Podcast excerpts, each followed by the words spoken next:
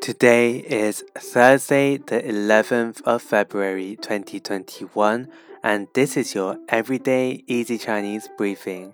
大家好，我是 Everyday Easy Chinese 的林老师，and 除夕快乐！Happy New Year's Eve to everyone. For those who are new in each episode, we'll go through a new word or theme of the day and learn new words and phrases associated with it. Today, let's learn some New Year greetings with the word Niu, Niu, which means ox or cow, as we will be entering into the new lunar year of the ox tomorrow. The first one is a very easy one.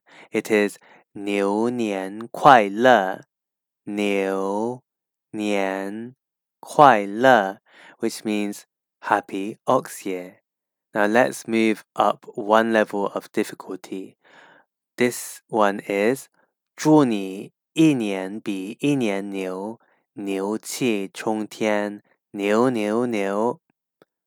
祝你一年比一年牛， 牛气冲天，牛牛牛。which means wish you a more awesome year upon year filled with maximum awesome energy. Awesome, awesome, awesome.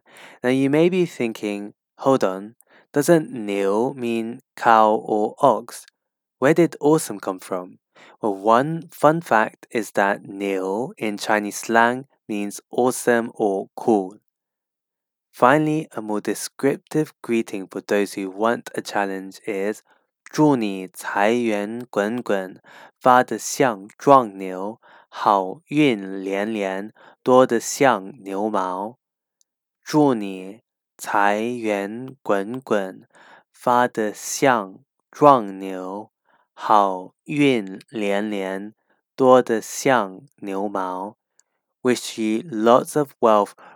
rolling in with stability like a sturdy ox, continuous luck like the endless strands of hair on an ox.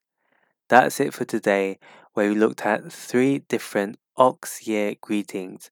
We had the short one, 牛年快乐, Happy Ox Year. We also had 祝你一年比一年牛，牛气冲天，牛牛牛. And finally, we had the more longer one, 祝你财源滚滚，发得像壮牛。好运连连，多得像牛毛。